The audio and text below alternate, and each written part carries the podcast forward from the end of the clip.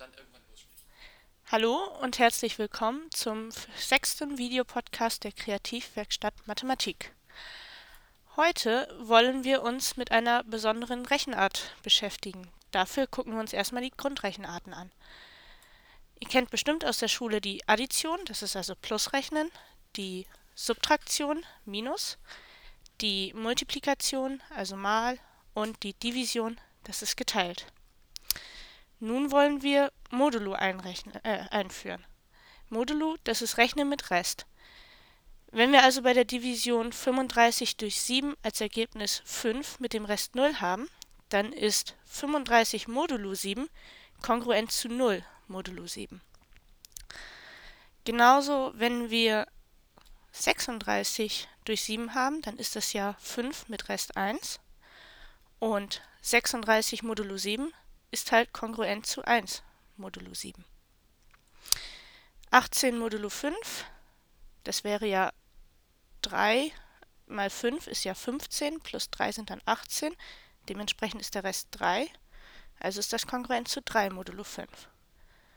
Und 7 modulo 12 ist kongruent zu 7 modulo 12. Jetzt kommen wir zu den Rechenregeln.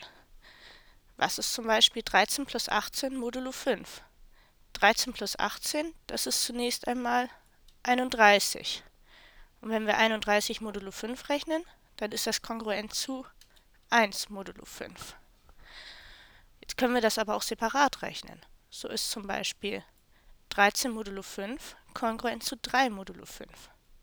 Und 18 modulo 5 ist auch kongruent zu 3 modulo 5.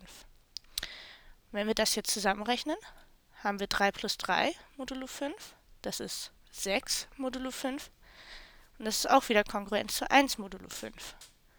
Und wir sehen, dass das Ergebnis gleich ist.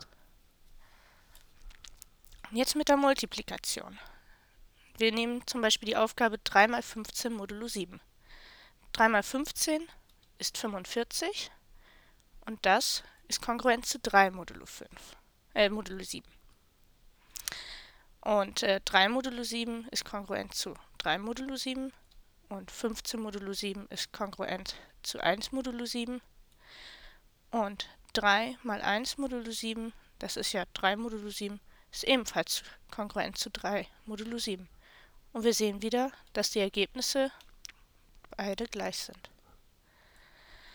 Jetzt haben wir ein paar Fragen. Wie ist das zum Beispiel bei der Subtraktion und der Division? Also kann man auch für Minus und Teilen solche Regeln finden. Was passiert, wenn man mehrfach hintereinander Modulo rechnet? Also zum Beispiel 47 modulo 5 und dann modulo 2. Was ist das? Und ist die Reihenfolge dabei wichtig? Was ist zum Beispiel das Ergebnis von 47 modulo 2 und dann modulo 5? Und kann man für negative Zahlen auch modulo so rechnen, dass die Rechenregeln erhalten bleiben? Was ist dann minus 7 modulo 4? Ja, du kannst dir jetzt aussuchen, was du sein willst. Entweder du bist eher der Problemlöser, du trittst also in die Fußstapfen vorheriger Mathematikerinnen und Mathematiker und formulierst und begründest Rechenregeln für Modulo. Oder du bist eher der Problemfinder. Du versuchst also neue Probleme zu finden, kannst dir also neue Rechenarten ausdenken und dann versuchen, Regeln für diese zu finden.